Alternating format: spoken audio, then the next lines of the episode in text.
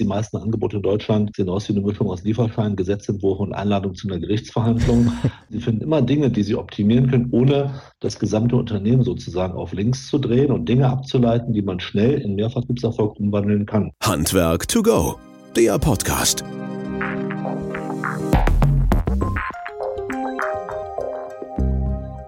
Ja, hallo und herzlich willkommen zu unserem Podcast Handwerk to Go. Schön, dass ihr wieder dabei seid und eingeschaltet habt. Ich bzw. wir finden es total klasse und spannend, wie man prozessorientiert aus Angeboten tatsächlich mehr Aufträge generieren kann und dadurch natürlich auch mehr Geld sparen kann. Und das ist dann insbesondere für euch als Handwerksbetriebe wichtig, damit ihr auch dort halt profitabler seid und auch gut durch diese Zeit kommt. Das Ganze möchten wir heute vertiefen und zwar nochmals vertiefen. Wir hatten schon einmal das äh, freudige Gespräch zu diesem Thema ähnlicher Natur, aber weil es so viel gutes Feedback gegeben hat und schöne Reaktionen gegeben hat, haben wir gedacht und auch Herrn Dietze gebeten, halt nochmal hier äh, mit uns gemeinsam das Thema ein bisschen mehr zu vertiefen. Daher unser heutiges Thema TQS, also Total Quality Selling und äh, wie kommt man quasi über Angebote zu mehr Aufträgen. Mein Name ist Christian Beierstedt. Ich bin hier für den Bereich Produktmenschen Marketing tätig, komme selber aus dem Handwerk und hoffe, dass wir da immer noch die richtigen Themen finden, die für euch spannend sind und ihr daraus entsprechend auch einen Mehrwert generieren könnt. Wenn ihr Fragen oder Rückmeldungen wie zu diesem oder anderen Sachen habt, könnt ihr uns das gerne an podcast.wöhler.de schreiben oder natürlich in die Kommentare bei den ganzen Social Media Kanälen, wo man so unterwegs ist. Herr Dietze, herzlich willkommen. Wir sind immer noch online unterwegs aufgrund der jetzigen Situation. Herzlich willkommen. Sie sind von der Deutschen Vertriebsberatung mit dem Hauptsitz in Mettmann bei Düsseldorf. Schön, dass Sie Zeit haben und uns hier nochmal in den Podcast gefolgt sind. Ja, Herr Bayerstedt, vielen Dank für die Einladung in den Podcast. Ich freue mich, dass ich wieder dabei sein darf und ich freue mich auf einen guten Austausch heute zum Thema Angebotsprozesse. Sehr schön. Wir arbeiten ja schon seit längerer Zeit, mehreren Jahren halt sehr eng, vertrauensvoll und ähm, sehr gut zusammen. Und äh, da kommen auch immer wieder neue Aspekte so rein, wo man dann denkt, so, okay, da hast du bis jetzt auch noch nie drüber nachgedacht. Und deswegen denke ich mal, können wir gerade unseren, handwerksgetriebenen Zuhörerinnen und Zuhörern da das ein oder andere noch mit auf den Weg geben, was wir vielleicht bis jetzt nicht beleuchtet haben. Ich weiß beim letzten Mal, ja, ich weiß beim letzten Mal ist es ein bisschen zu kurz gekommen. Ähm, das war der Zeit vielleicht auch geschuldet. Was ist TQS? Vielleicht da noch mal ein bisschen einzusteigen ihrerseits, aber vielleicht auch noch mal zu Ihrer Person, Herr Dietze selber. Wie, wie kommt man überhaupt dazu? TQS zu erfinden? Das ist eine spannende Frage. Also dem voraus äh, ist gegangen eine ganz normale Karriere im Vertrieb. Ich habe mit 18 eine kaufmännische Ausbildung gemacht, bin dann im Vertriebsinnendienst unterwegs gewesen, habe Termine gemacht für unsere Außendienstmitarbeiter, durfte dann irgendwann in den Außendienst gehen, war dann Vertriebsleiter und ich hatte immer das Glück, äh, Führungskräfte äh, über mir zu haben, die das Thema Weiterbildung großgeschrieben haben, die mich auf Seminare geschickt haben und das hat mir immer gut gefallen. Äh, Vertrieb nicht nur selber durchführen, sondern Vertrieb äh, auch selber trainieren, ausbilden und solche Projekte verkaufen. Und das war dann der Startschuss für die Gründung der Deutschen Vertriebsberatung 1992. Und dann ging es direkt los mit einem prozessorientierten Thema oder auch langsam reingehüpft? Äh, langsam reingehüpft. Es gibt natürlich grundsätzliche Dinge, die im Vertrieb immer äh, grundsätzlich eher richtig sind als falsch. Ähm, Grundlage unserer Arbeit ist allerdings die Analyse von Vertriebsprozessen in ganz vielen Unternehmen. Äh, und zwar orientiert an der Frage, warum gibt es in allen Branchen Unternehmen, Vertriebe und Verkäufer, die mal bessere Ergebnisse erzielen als der Durchschnitt. Das ist ein Fakt, den Sie im Prinzip in allen Branchen beobachten können. In Ihrer Branche, bei den Branchen Ihrer Kunden, in unserer Branche, es gibt immer ein paar, denen es besser geht als dem Durchschnitt. Und äh, Ziel bei dieser, bei dieser Analyse, Ziel bei dieser Basisarbeit war herauszufinden, was ist der rote Faden für Vertriebserfolg, was ist eine Leitplanke, an der man sich orientieren kann, um sein Unternehmen vertrieblich erfolgreich auszurichten. Und dann sind Sie quasi zu diesem ja, Stichwort TQS, Total Quality Selling, gekommen, halt, um dann zu verstehen und sich dahin zu entwickeln, halt, wie kann man ja gut prozessorientiert verkaufen. Richtig, ganz genau. Wir haben vier Felder definiert, die Sie in besonders erfolgreichen Unternehmen immer wieder finden, wieder erkennbar finden, die besonders gut entwickelt sind. Feld Nummer eins äh, nennen wir Akquisitionsmanagement. Gemeint mit, was tun wir, um qualifizierte Leads, sprich Anfragen zu generieren. Feld Nummer zwei, was passiert mit einer eingehenden Kundenanfrage, telefonisch, persönlich, schriftlich? Wie schaffen wir es, den Kunden vor dem Angebot für unsere Leistung zu begeistern? Punkt drei, ähm, wie sehen unsere Angebote aus? Sie kennen auch vielleicht diesen alten Grundsatz, die meisten Angebote in Deutschland sehen aus wie eine Mischung aus Lieferschein, Gesetzentwurf und Einladung zu einer Gerichtsverhandlung. äh, und Punkt vier, das Thema äh, Angebotsverfolgung. Wie sehr helfen wir dem Kunden dabei, nach dem Angebot sich für unser Angebot zu entscheiden, ohne ihm auf die Nerven zu gehen, einerseits, aber andererseits ohne auch zu hören, ja, ich habe von Ihnen nichts mehr gehört und habe mich mittlerweile für einen billigeren Anbieter entschieden. Und natürlich gibt es noch viel mehr Felder als diese vier. Aber Sie werden feststellen, wenn Sie diese vier Felder sich genauer anschauen, Sie finden immer Dinge, die Sie optimieren können, ohne das gesamte Unternehmen sozusagen auf links zu drehen und Dinge abzuleiten, die man schnell in Mehrvertriebserfolg umwandeln kann. Und äh, aus dieser Erkenntnis habe ich 2005 16 Jahre schon her, eine Methode abgeleitet, TQS Total Quality Selling. Ähm, wer sich von den Zuhörern ein bisschen mit Management-Themen auskennt, TQM, Total Quality Management, äh, da wird das äh, klar, warum der Name so ähnlich ist, weil wir eben keine reinen Vertriebstrainer sind, sondern Prozessoptimierer. Wir schauen uns den Prozess an, zum Beispiel den Angebotsprozess, überlegen gemeinsam mit den Mitarbeitern, hm, wie muss der Prozess optimal aufgestellt sein, bilden die Mitarbeiter aus in den Prozessabschnitten, hinterlassen Tools und Werkzeuge, damit dieser Prozess führbar ähm, äh, weitergeführt werden kann, sozusagen. Und man erkennt dann wirklich die guten Betriebe oder die, die erfolgreichen Betriebe sind es die, die sich dann dieser Sache auch annehmen. Also nicht nur ihrer Sache, sondern allgemein sich wahrscheinlich darum kümmern, wie man das besser und strukturiert machen kann halt. Ne? Und dass das funktioniert, beweisen sie ja. Also ich will jetzt nicht sagen bei uns halt, das klappt auch ganz gut und ordentlich halt, das kann ich so sagen. Aber ähm, sie setzen das ja auch und über die Jahre und Jahrzehnte halt auch bei anderen Firmen ein.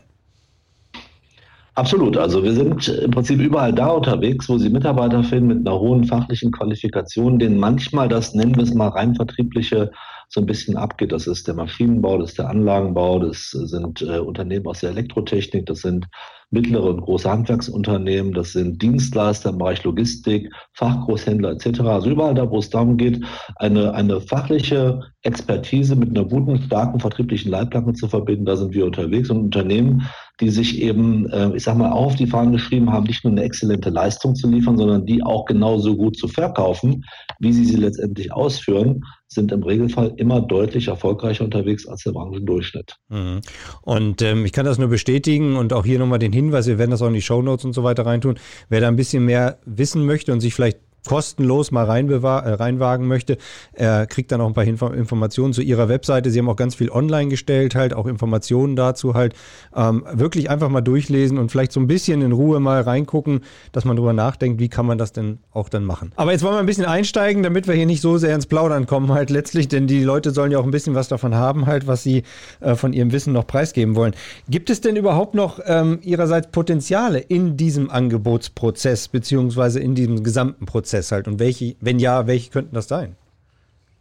Also ich glaube, dass, dass der Angebotsprozess, also beschrieben mit Anfrage kommt rein, Angebot geht raus, wird nachgefasst, Auftrag nein oder ja, äh, dass der Angebotsprozess selber sehr häufig sehr unterschätzt ist, was die Potenziale anbelangt. Warum sage ich das?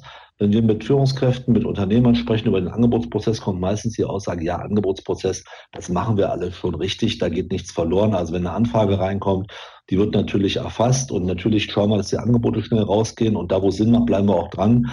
Dass es zwischen Angebotsprozess und Angebotsexzellenz einen riesen Unterschied gibt, der sich nicht nur bei der Zahl der gewonnenen Aufträge bemerkbar macht, sondern eben auch bei der Effizienz, bei der, bei der sogenannten Blindleistung, bei der Zahl der unnötigen Angebote, unnötigen Folgeangebote. Das erkennen die Mitarbeiter oft erst im Rahmen einer qualifizierten Ausbildung.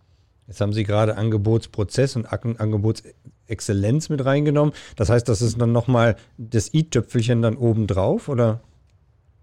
Ja, einfach, einfach die Dinge besser zu tun als der, der Rest der Branche sozusagen. Ne? Mhm. Ähm, ein, ein Thema, die, die Mehrzahl aller Anfragen, die uns seit vielen Jahren erreichen, wenn es um Angebotsprozesse geht, äh, ist das Thema Angebotsverfolgung und Preisverhandlung. Also frei nach dem Motto, wir müssen an den Angeboten besser dranbleiben, unsere Preise besser verhandeln. Ohne Frage äh, zwei ganz wichtige Themenfelder. Aber die Phase vor dem Angebot, das sogenannte Anfragemanagement, ist in vielen Fällen komplett unterbelichtet. Und wenn Sie sich besonders erfolgreiche Unternehmen anschauen, dann werden Sie feststellen, dass die 80 Prozent der Arbeit vor dem Angebot machen. Die stellen vorher mehr Fragen, die bauen vorher mehr Verbindlichkeit auf zu allen am Prozess Beteiligten. Die sorgen vorher für mehr Verbindlichkeit, sodass bis zum Nachfassen nichts anbrennt und dass der Kunde und sorgen dafür durch diese Einflussnahme, dass deren Angebot in der Entscheidungsebene des Kunden ganz weit oben liegt.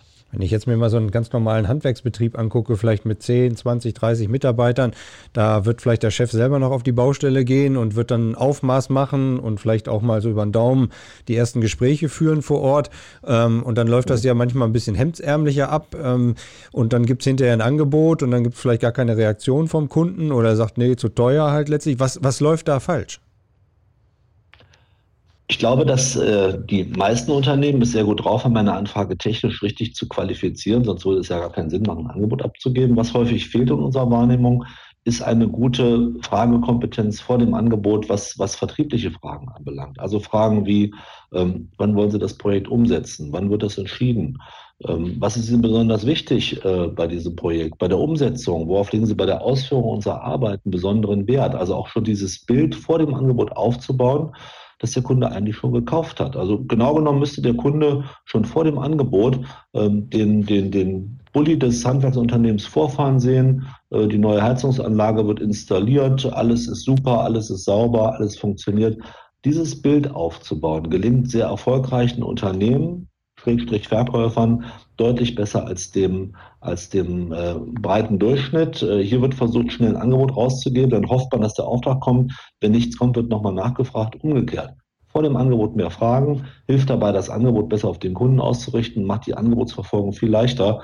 Zum Beispiel mit der einfachen Frage vor dem Angebot, bis wann möchte das Angebot vorliegen haben? Und wenn der Kunde sagt, äh, am liebsten morgen und das passt eben nicht, dann kann ich eben hier den Termin nochmal verschieben und sagen, ich kann das Angebot anbieten bis nächste Woche Dienstag. Das reicht.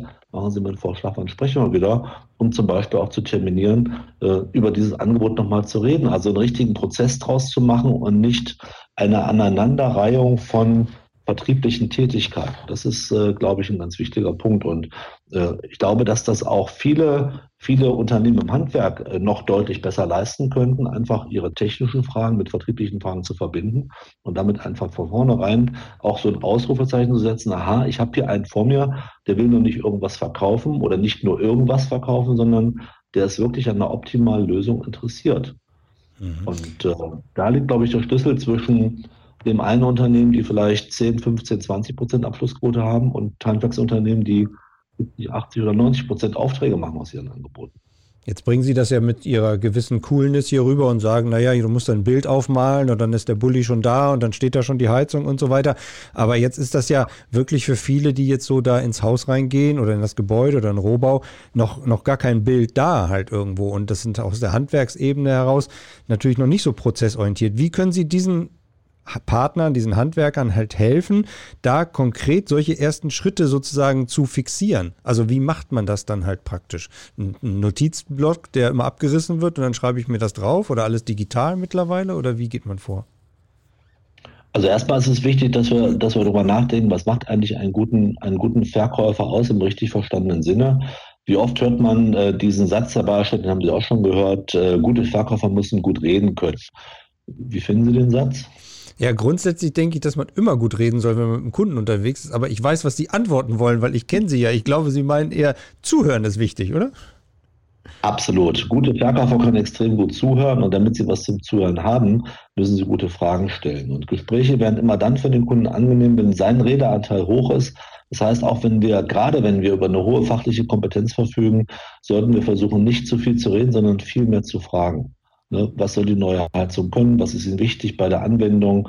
Ähm, welche Kosten haben Sie jetzt? Welche Kosten möchten Sie später haben? Worauf legen Sie Wert bei diesem gesamten Auftrag? Ähm, was wäre Ihr Wunsch für die Ausführung? Und diese Fragen äh, richtig gestellt in der richtigen Qualität, das kann man lernen, äh, führen dazu, dass genau dieses vorhin angesprochene Bild entsteht. Ja, ich glaube, mit dem, zu dem habe ich Vertrauen und hier habe ich Lust, mit dem auch dieses Projekt letztendlich durchzuführen. Und ähm, aus Ihrer Erfahrung nach können das auch alle lernen, wenn ich Sie richtig verstanden habe, ne? Wenn einer will, kann er das lernen. Denn Fragen zu lernen ist viel leichter als, als Reden zu lernen. Natürlich muss ein Verkäufer auch drei Sätze gerade ausreden können, aber gute Fragen zu stellen. Und Sie sprachen gerade davon, wie wird sowas aufgefasst, äh, auf, aufgenommen sozusagen mhm. vor Ort. Ähm, wir empfehlen tatsächlich die wichtigen Phasen eines Angebotsprozesses nicht der Tagesform zu überlassen. Also bin ich heute gut drauf, stelle ich gute Fragen, bin ich schlecht drauf, weniger gute Fragen vor dem Angebot wie nach dem Angebot, sondern tatsächlich mit einer, mit einer Vernunft, mit einem Skript zum Kunden zu gehen, mit einer Checkliste zum Kunden zu gehen, die man als iPad-Lösung abbilden kann oder einfach auch einen Blog, den man auf einer Schreibkleider hat dabei, wo man einfach den Kunden fragt, die Information aufnimmt, während man durchs Haus geht oder über die Baustelle. Also auch dem Kunden das Gefühl gibt, aha, der nimmt meine Anfrage wirklich ernst und ich habe hier eine große Wahrscheinlichkeit, dass aus dem Angebot auch ein funktionierender Auftrag wird. Denn ich glaube, dass wir manchmal als Vertriebler unterschätzen, wie sehr der Kunde die Phase vor dem Angebot beobachtet, wie sorgfältig nimmt der äh, potenzielle Lieferant, nennen wir es mal allgemein, äh, meine Anfrage auf ähm, und kann ich sicher sein, dass der mich richtig verstanden hat. Also alles, was wir an Sorgfalt äh, vor dem Angebot insbesondere an den Tag legen, wird vom Kunden auch projiziert auf die Phase nach dem Angebot in der Erwartung, dass dann auch eine vernünftige Lösung dabei herauskommt. Also liegt wirklich der Schlüssel im Erfolg nicht erst hinterher, sondern dann wirklich schon vorher bei der Kontaktaufnahme beziehungsweise dessen zu erfragen, halt, was er wirklich erwartet und auch möchte und äh, das gemeinsam zu vereinbaren. Weil ich kenne aus, ihr, aus unser beiden Gesprächen, wenn wir um neue Projekte oder ähnliches gehen, dass sie das natürlich auch perfekt können dass sie dann immer sagen, so Herr Beistadt, habe ich das jetzt richtig verstanden, nochmal zusammengefasst und dann nochmal erklärt? Absolut, ganz genau. Es gibt eine, eine so, so, so, eine Grund, so, so, so ein Grundgesetz in unserer Branche, das heißt, sehr erfolgreiche Vertriebe machen 80 Prozent der Arbeit vor dem Angebot und 20 Prozent der Arbeit nach dem Angebot. Fragen vorher mehr, bauen vorher mehr Verbindlichkeit auf, zeigen, dass sie die Aufgabe verstanden haben, zeigen, dass sie äh, Interesse haben an der gerade angesprochenen optimalen Lösung. Und das ist äh, die deutlich sinnvollere Reihenfolge, als zu versuchen, die Angebote rauszuhauen, so schnell wie möglich und dann irgendwie nachzufassen. Denn ähm, wir dürfen ja auch nicht vergessen, dass viele Handwerksunternehmen in einer sehr komfortablen ähm, ähm, Auftragssituationen sind. Deswegen finde ich das Anfragemanagement nicht nur im Hinblick auf äh, die Thematik, mehr Aufträge aktiv zu generieren, wichtig und richtig, sondern auch insbesondere im Hinblick darauf, die richtigen Aufträge mhm. zu den richtigen Preisen zu generieren und möglichst schnell auch im besten Fall vor dem Angebot herauszufinden, wo es keinen Sinn macht, ein Angebot abzugeben, um ein, einfach effizient zu arbeiten. Denn einerseits ist es richtig, eine gute Qualität in den Prozess reinzubringen. Andererseits muss das für uns aber als Vertriebler äh, auch leistbar sein. Und äh, da muss dieser Filter da sein, wo macht es Sinn, einen Schritt weiterzugehen, wo macht es keinen Sinn. Und um hier die richtige Weiche zu stellen oder die Weiche richtig zu stellen, äh, sollten wir eine entsprechende Fragequalität haben, die uns dabei hilft, das äh, tatsächlich zu tun. Mhm.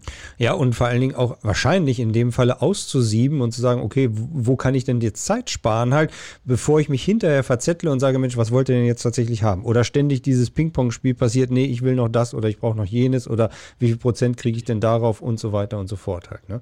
Also, richtig, richtig, ganz genau, ganz genau.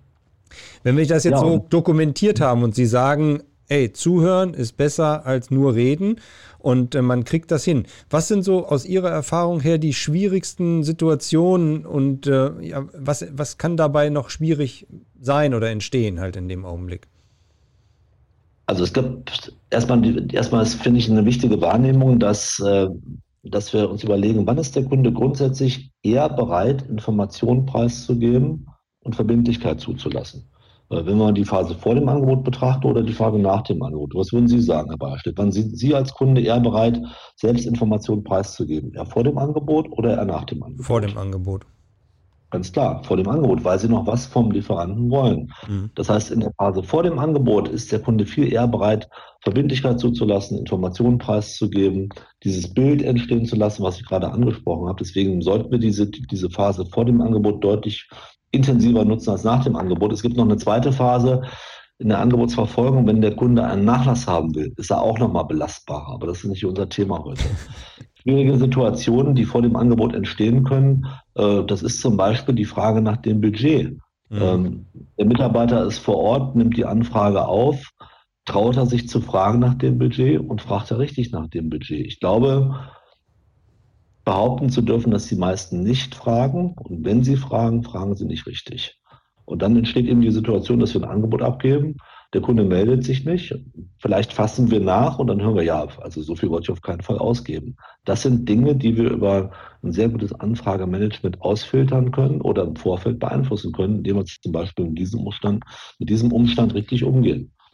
Jetzt will natürlich die Community von mir wissen, an Sie die Frage gestellt zu kriegen, wie frage ich denn richtig nach dem Budget? Weil das wäre jetzt ja der nächste logische Schritt, zumindest von uns. Ja, absolut, absolut. Also äh, so ein typisches negatives Beispiel, so die, die, diese typische Autoverkäuferfrage, der Kunde ist im Autohaus und der Verkäufer fragt, wo wollen Sie denn ausgeben? Ne? Mhm. Was, was, was weckt man im Kopf des Kunden mit so einer Frage für einen Gedanken, Herr Bayerstedt?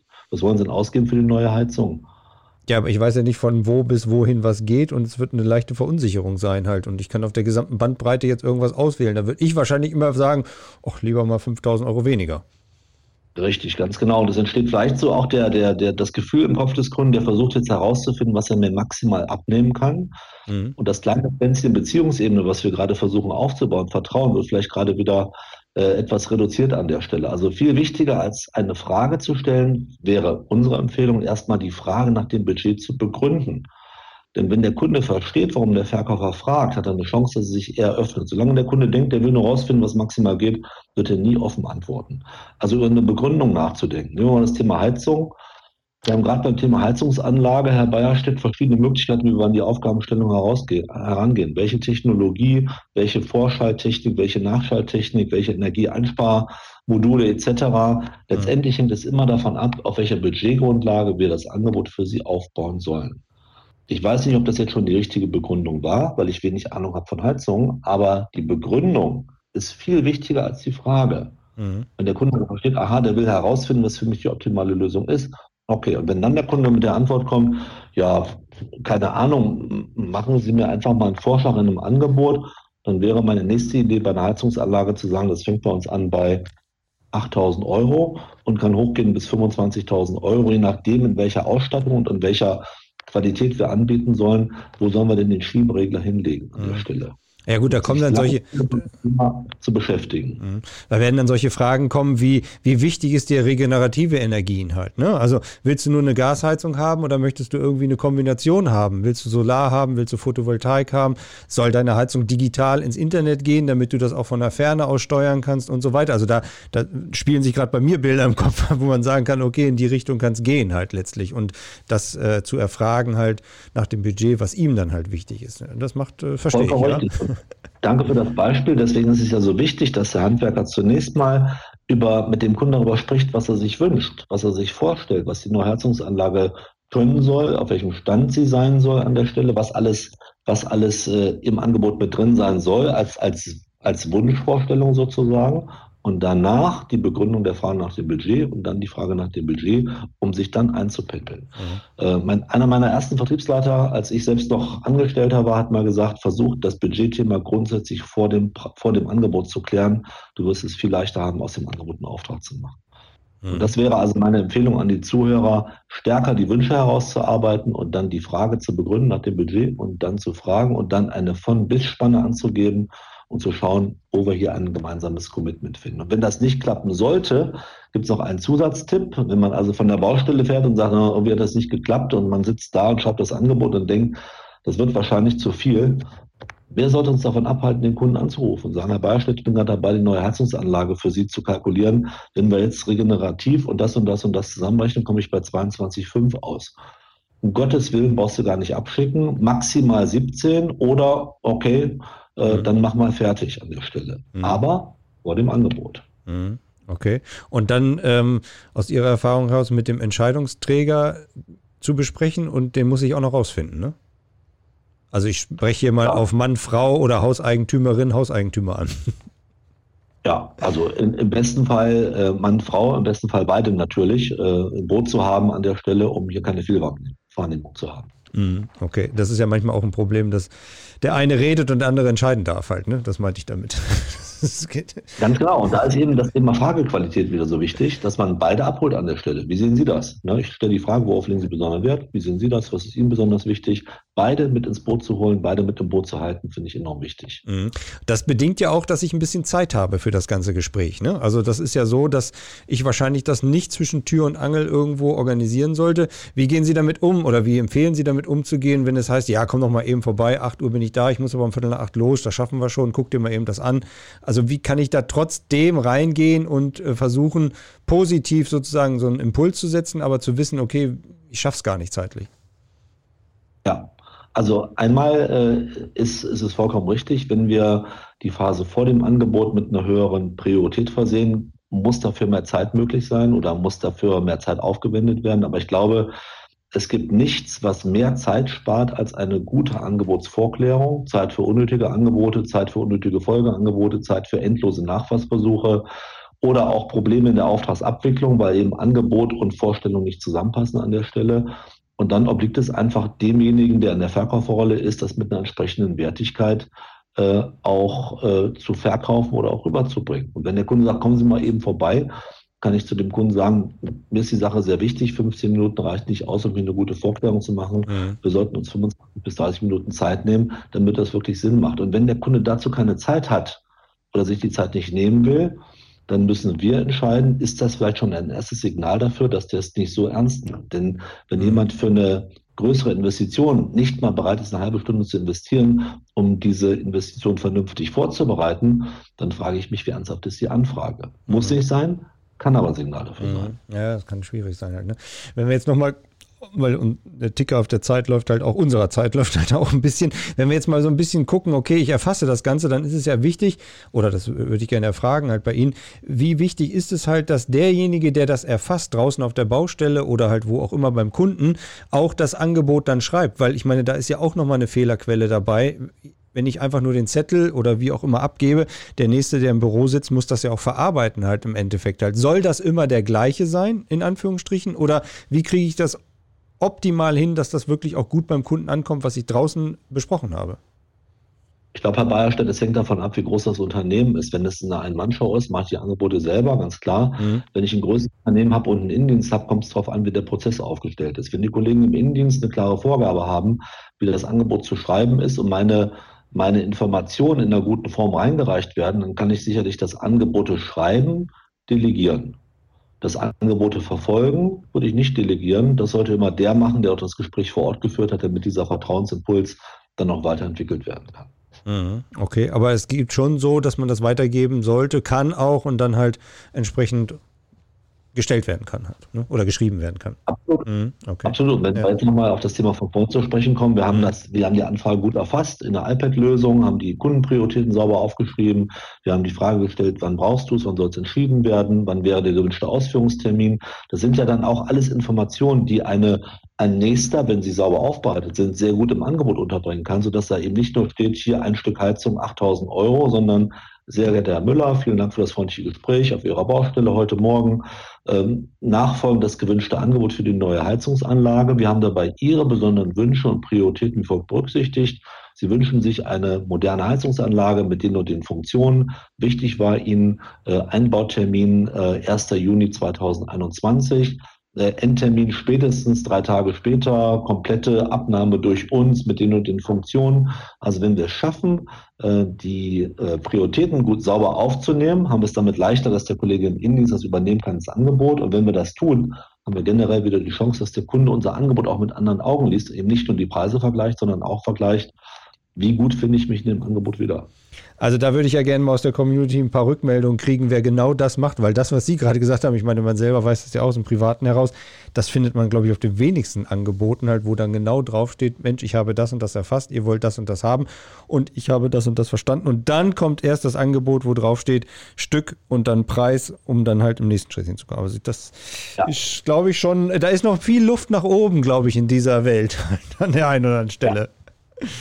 Absolut, da ist viel Luft nach oben und ich, ich glaube aber, dass diese Zeit extremst gut investiert ist vor dem Angebot. Wie, wie gesagt, ja, weil ja, es ja. einfach viel leichter wird, dieses Angebot zum Auftrag zu machen. Da bin ich vollkommen bei Ihnen. Was ich noch im nächsten Schritt jetzt von Ihnen noch kurz wissen möchte, wenn Sie sagen, da, da, das alles zu erfassen halt. Sie haben vorhin gesagt, so manches Angebot sieht aus wie eine freundliche Einladung zum Gerichtsurteil oder Gerichtsverhandlung oder zum Lieferschein. Ähm, auch da muss ich mir ja Gedanken machen, dass ich das nicht auf einen Schmierzettel abgebe oder auf einen Lieferschein oder ähnliches. Ne? Ist das ein häufiges Problem da draußen? Also ich glaube, dass die Angebotsgestaltung insgesamt besser geworden ist, aber sie ist oft einfach zu technisch. Das heißt, äh, es ist ein klassisches Angebotsprogramm. Ich habe hier die Artikel, die ich eintrage im Angebot. Am Ende kommt ein Endpreis raus. Und dann noch Gerichtsstand ist äh, keine Ahnung wo. Aber es ist eben kein schönes Angebot im Sinne von vertriebsorientiert zu sein, dem Kunden, dem Kunden die Chance zu geben, zu verstehen, warum er vielleicht auch bei uns mehr bezahlen soll. Und dabei hilft es eben entweder einfach, wenn es im Angebotsprogramm selber nicht geht, in der Mail zum Angebot die Prioritäten unterzubringen, was dem Kunden wichtig war, oder im besten Fall als Vorlauftext im Hauptangebot. Und das geht mittlerweile mit den meisten Programmen. Aber Voraussetzung dafür ist, dass wir gute Vorgespräche führen, damit wir da was unterzubringen haben. Mhm. Ein Stichwort, das Sie gerade noch geliefert haben, halt per Mail oder per Brief rausschicken. Auch das vorher klären. Wie hätten Sie es denn gerne? Finde ich einen guten Gedanken. Ähm, per Mail oder per Brief, was, was wäre die gewünschte Form? Ähm, ich kenne selber einige Handwerksunternehmen, die Angebote ab einer bestimmten Größenordnung immer persönlich abgeben, weil es auch mal eine besondere Wertschätzung ist. Auch das kann das eine oder andere Mal sinnvoll sein, zumindest wenn wir jetzt im, im, im privaten Umfeld denken, B2C-Bereich. Äh, ansonsten ist die Abstimmung immer der richtige Weg, absolut. Und dann klärt der Chef nochmal vor Ort selber, wenn er das übergibt, halt auch in dem Gespräch, was drin ist und was vielleicht noch geht oder nicht geht. Die Abgabe kann, vollkommen richtig, die, an, die Abgabe des Angebotes kann ja auch schon der erste Nachfasstermin sein, indem man das eben gemeinsam durchgeht miteinander. Richtig. Mhm, okay. Wir kommen so langsam zum Ende. Ich glaube, die Zeit läuft immer rasend schnell. Ich könnte noch eine halbe Stunde und noch eine Stunde wahrscheinlich mit Ihnen quatschen. Das wissen wir beide ja auch halt. Ähm, wenn man mal sieht zwischen den Betrieben, die Sie jetzt vielleicht äh, vorher gesehen haben und die Sie dann betreuen, halt, also jetzt in dem Prozess betreuen zu besseren Angeboten und auch zu mehr Umsatz zu kommen. Was ist da so das Realistische von der Abschlussquote? Was haben wir da derzeit und äh, ja, was streben Sie an oder was ist da derzeit so möglich? Ja, also es kommt natürlich darauf an, von wo wir kommen an der Stelle. Wenn ich eine 90er Abschlussquote habe, mhm. kann ich äh, nicht mehr besonders viel drauflegen. Da wäre meine Frage, warum ist die so hoch? Sollten wir besser die Preise anpassen oder haben wir zu wenig Angebote draußen? Ähm, was Kunden berichten, ist eine Erhöhung der Abschlussquote von bis zu 60 Prozent, wenn die Vorklärung gut ist wenn äh, die Angebote besser aussehen als vorher und wenn an den Angeboten sauber dran, geblieben wird. Ich würde das nicht als erstes Ziel setzen. Das erste Ziel sollte sein 10, 15, 20 Prozent mehr. Äh, aber vor allen Dingen, wir sprechen ja heute von der Zielgruppe Handwerksunternehmen, weniger unnötiger Angebotsaufwand. Also die Vermeidung von unnötigem Aufwand ist, glaube ich, in vielen Branchen mittlerweile wichtiger, als per se noch mehr Quote zu haben. Also effizienter zu arbeiten, sauber zu arbeiten an der Stelle, das sollte das Ziel sein. Ja gut, jeder Betrieb, also zumindest im Handwerksbereich, ist ja momentan unterkante Oberlippe unterwegs halt und weiß gar nicht mehr, wie das zeitlich noch läuft. Und denen halt vielleicht gar nicht so sehr zu sagen, okay, ihr könnt mehr Geld generieren, aber ihr könnt mehr Zeit generieren, halt letztlich privat oder beruflich. Das ist natürlich genauso wichtig, wahrscheinlich wie in anderen Zeiten halt mehr Geld zu, äh, zu verdienen. Exakt. Und es gibt noch einen weiteren, einen weiteren Aspekt, was, was einige Kunden von uns auch sagen, nachdem sie den Angebotsprozess optimiert haben, ist, dass die Reklamationsquote deutlich runtergegangen ist. Ein Kunde hat es mal so ausgedrückt, seitdem wir den Angebotsprozess mit TQS optimiert haben, haben wir sogenannt, sozusagen eine vorgezogene Auftragsklärung mit dem Kunden vereinbart. Wir klären heute die Punkte mit dem Kunden vor dem Angebot, die wir früher erst geklärt haben, wenn wir einen Auftrag hatten. Und damit ist die Auftragsabwicklung deutlich, deutlich einfacher geworden, weniger Reklamationen, weniger Konflikte, mhm. weil vorher alles klar ist, bis zur Auslieferung oder bis zur Installation der Maschine oder der Anlage oder der Heizung oder oder. Mhm. Verrückt, ne? Also ich ja. meine, für Sie ist das jetzt nicht verrückt, weil das ist Ihr täglich Brot und Sie stehen dahinter und ich kann da auch hundertprozentig hinterstehen und sehe das auch, dass das tatsächlich funktioniert. Aber wenn man da nicht drin steckt halt, weil man so im täglichen Hamsterrad ist halt, dann kommt man ja diesen Schritt selten da raus, wo man sagt, so jetzt gucke ich mir das an und jetzt versuche ich das in meine Leute reinzukriegen halt. Ähm, jetzt zum Abschluss, wie kann ein Handwerksunternehmen, ob nun größer, ganz groß oder mittelgroß, A, sich bei Ihnen melden, aber B, wie würden Sie da rangehen, sozusagen denen zu helfen? Es gibt zwei Möglichkeiten. Es gibt einmal die Möglichkeit der Live-Ausbildung. Äh, da bietet sich unsere Masterclass Angebots- und Abschlusskompetenz an. Die findet regelmäßig an zwei, drei Terminen pro Jahr statt, sind dreimal zwei Stunden online. Äh, es gibt den Angebotsprofi. Das ist ein digitaler Lehrgang, der über zwölf Wochen läuft mit wöchentlicher Lernzeit von einer Stunde, wo die Teilnehmer lernen von A bis Z äh, das gesamte Angebotsthema, gute Vorklärung, gute Angebote, gutes Nachfassen, gutes Verhandeln. Das sind so die beiden Möglichkeiten, die wir anbieten können. Wir würden ja auch den Link nochmal reinstellen, auch zu unserem gemeinsamen Webseminar, was wir machen können, halt, damit die Leute auch da nochmal Informationen kriegen und auch ein paar äh, Infos halt reinholen können. Und vielleicht gibt es noch genau. die eine oder andere Frage, die auch jetzt reinkommt, die wir vielleicht dann wieder zusammenklären oder Sie dann entsprechend dann selber direkt da reinnehmen. Sehr gerne. Herr Dietze, ich finde das immer total charmant und total schön. Ich kann manchmal noch so viel Müll fragen und Sie antworten dann so elegant da drumherum und geben die richtige Antwort. Das ist immer total schön. Vielen Dank, ich kann das gerne zurückgeben. ja, aber nicht mit dem Müll. Ich danke Ihnen recht herzlich. Äh, heute ist fast Wochenende. Ich wünsche Ihnen jedenfalls ein erholsames, trotz alledem drumherum Wochenende. Bleiben Sie gesund und munter und äh, weiterhin so prozessorientiert, dass alle davon profitieren können. Dankeschön. Vielen Dank, Herr Bayerstedt. Bis bald. Tschüss. Tschüss. Handwerk to go, der Podcast.